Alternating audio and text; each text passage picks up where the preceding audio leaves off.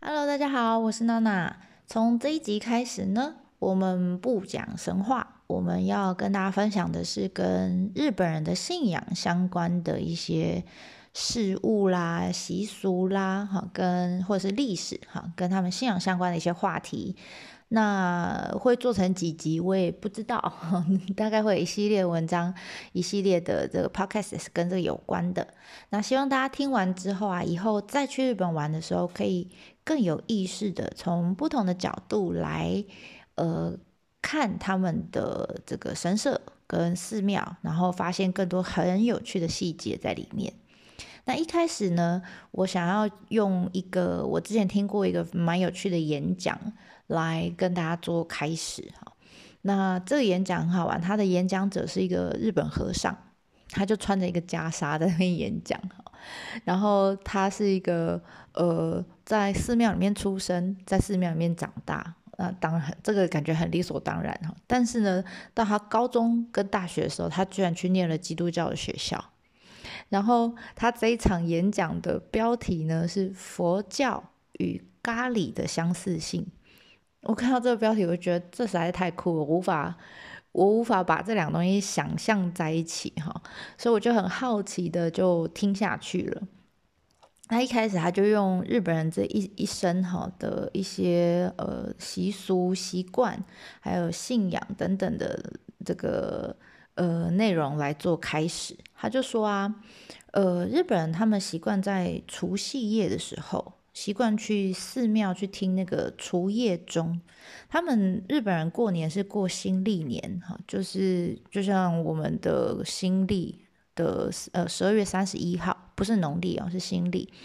那那一天呢，他们就会去寺庙听钟，或者啊，他们如果没办法去，他们就会在电视上面看。寺庙敲钟的转播，这跟我们不太一样。我们都是转播什么放烟火，或者是跨年晚会、演唱会这样。他们不是，他们是看敲钟的转播。好，然后过了一个晚上呢，隔天就过年一月一号的时候，他们就会惜家带眷，然后一起去神社拜拜，然后一定要去抽个签，好，就是呃求一下，哎，看一下今年的运气如何这样。然后小朋友呢，在出生以后到百一百天，好到百日的时候，或者是在三岁、五岁、七岁的时候，爸爸妈妈就会把他们打扮的非常漂亮。穿那种传统服饰，然后带去神社，然后小朋友穿的很漂亮，然后爸爸妈妈也也会穿的好像要嫁女儿啊，要娶媳妇这样，就是会穿的很正式的那个呃礼服衣服，带着他们去神社参拜。那主要是感谢神明的照顾因为以前的小朋友，呃，要长到三岁、五岁、七岁其实是蛮困难的，很多甚至出生后没多久就夭折了，所以他们认为，呃，在七岁以前。小朋友长大都是神明在养的，啊，都是神明照顾来的，不是他们自己养的。那所以他们就会带去，呃，感谢神明。那相对我听过一个习俗啊，他们是说，呃，七岁以前，以前啦，现在应该不会哈。以前的日本人，他们小朋友在七岁以前过世的话，其实是不不特别办丧事的，因为他们觉得理所当然，就是 因为就还不是人这样子的感觉。OK，好。然后他们说好，小朋友出生，然后百一百天，三岁、五岁、七岁去神社。那成年礼当然也去神社。那以前的人也会去神社结婚啊。那现在呢，很多人结婚不在神社了，他们在哪里呢？在教堂，因为他们觉得呃穿礼服礼穿礼服很漂亮。那圣诞节这些一定什么复活节一定要过一下，对不对？然后这样子一辈子过啊过过啊过，每一年过年都去参拜。But 到人往生的时候，我不知道大家有没有看过《送行者》这部电影。如果有看过的话，应该有印象。就是主角他每次都会在那个往生者，当他帮他清理完了之后，就会在他的手上面套了一串东西。对他套的那一串就是佛珠。嗯，那佛珠呢，就是佛教的东西了。好，那再来就是丧礼啊、守夜啊，什么这跟台湾的习俗就比较像。那这些其实都是佛教的一些仪式。那所以有很多人就搞不懂，那日本人，你你出生是去神社去拜神，然后过年的时候去寺庙敲钟，然后结婚的时候去教堂结婚，但是往生的时候又回到寺庙办丧礼。那到底你们日本人信什么宗教？好，那其实日本人在各种呃文化跟宗教传进来的时候，当然一定会有支持啊，有反对啊，一定会吵一阵子哈。那但是不管怎么样，到最后你就会发现，哎，日本人他们很厉害，他们对各种宗教保持着一个呃很宽容的态度，然后甚至呢把它内化。我们用呃两个饮食习惯。可以来说明，这也就是那个和尚他提出来的。那第一个，我们讲宽容哈，他对各种日本人对各种宗教有一个宽容性。他的说法是说，他说你在吃西餐的时候，呃，其中一定会有一个主餐嘛，好像前菜啊、主餐什么什么什么汤啊那些，但是一定会有个主角，就是 man 哈 man 料理。然后日本，如果你去过日本吃过那个会席料理。你就会发现很多那种小碟子，有没有？一道道菜，一道道菜，很多菜，然后每道菜都一点点，但最后你会吃很饱那种会席料理。那他就说啊，你会发现日本的会席料理里面，当然它也会有什么生鱼片，有炸物，有烤物，最后是甜点，也有呃土瓶蒸等等之类的。但你会发现哈，呃，他们会洗料理是这样，有始有终，但是没有哪一个是特别的主角。就跟西餐很大很大的差异。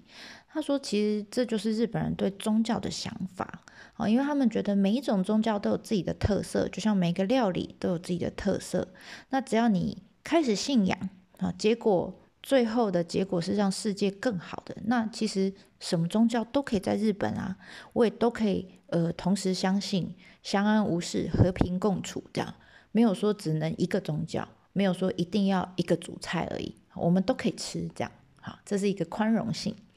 那另外一个叫内化，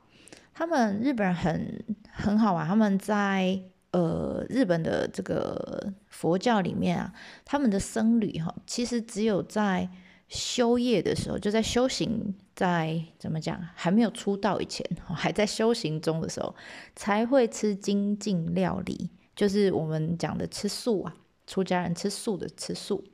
然后严禁七情六欲，但是等你修业期过了，啊，你毕业了哈，你成为一个真正的僧侣的时候呢，你就可以像一般人一样吃荤了，而且可以娶老婆生小孩哈。所以很多外国人就质疑他们，就说这日本你们这个这个根本不叫佛教哈，印度来的佛教，印度的佛教才是真正的佛教。那这个僧侣就是这个和尚哈，演讲者他就说了。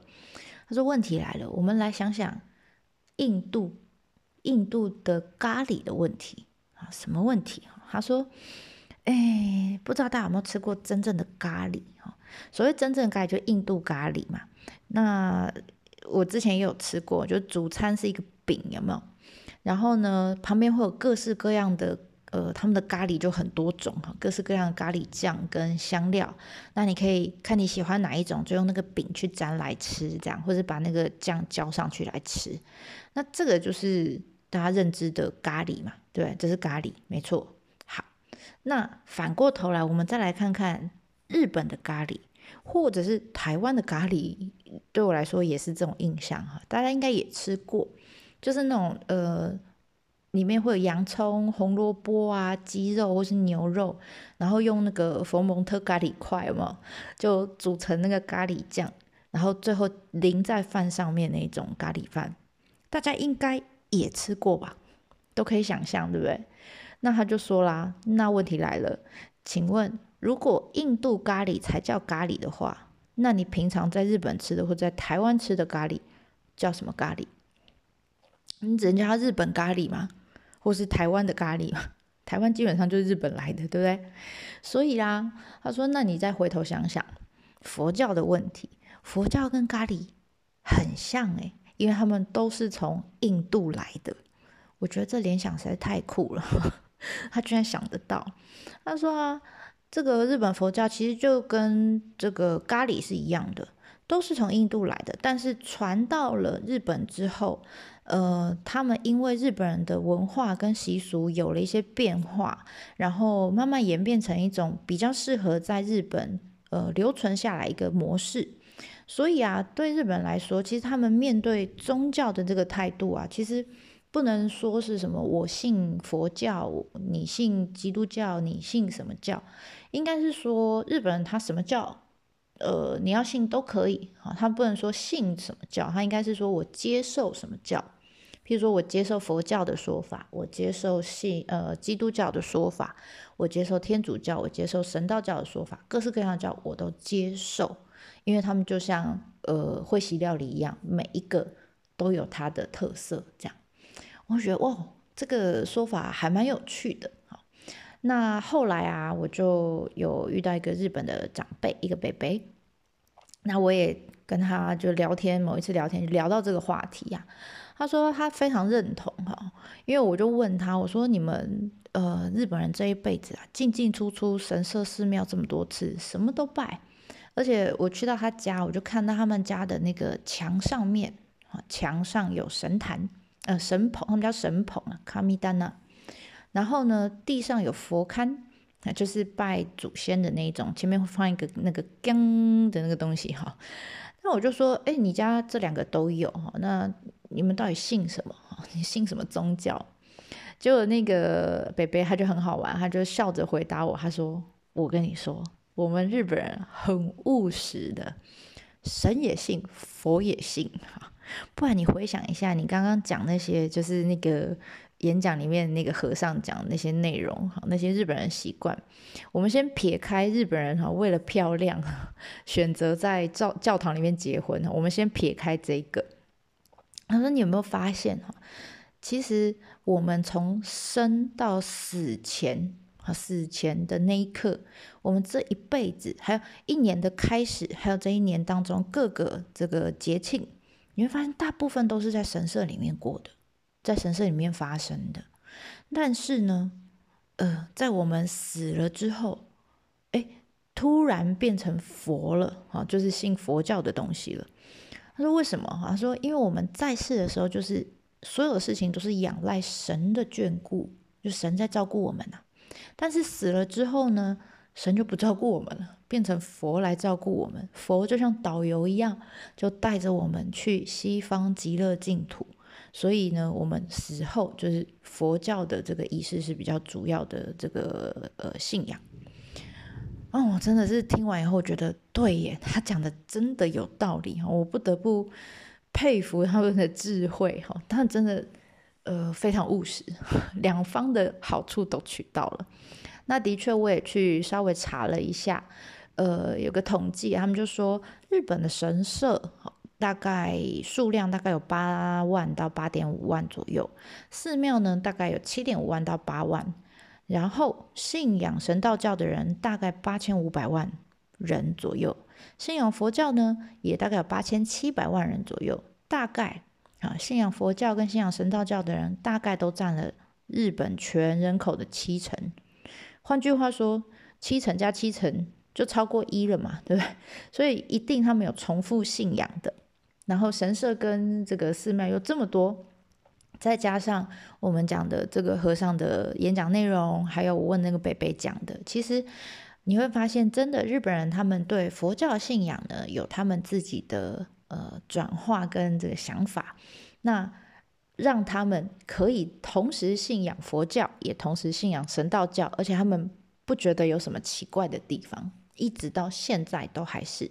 到现在，或者是现在年轻人，甚至他什么宗教都不信了，但是他也是一样去神社，呃，这个参拜。然后呢，跨年的时候一样去听除夜钟 都有可能。他没有，他们他觉得他没有信仰，但其实他平常在做的事情就是信仰里面会呃出现的东西。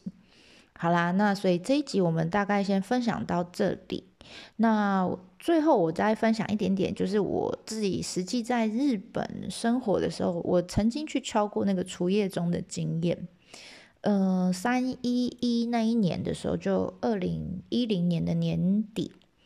我那时候我住在京都好，那时候我住在京都，那很好玩。像台湾啊，如果是烟火跨年晚会，他们不是都会就是跨跨完年就可能一点呃十二点多一点两点，大家就要往回家嘛。那呃一般来说公车捷运不会开这么晚，但是那一天跨年那一天就会特别延长营业时间。那京都也是，那它是疏散这些去敲钟哈，或是看人家敲钟的这些人潮。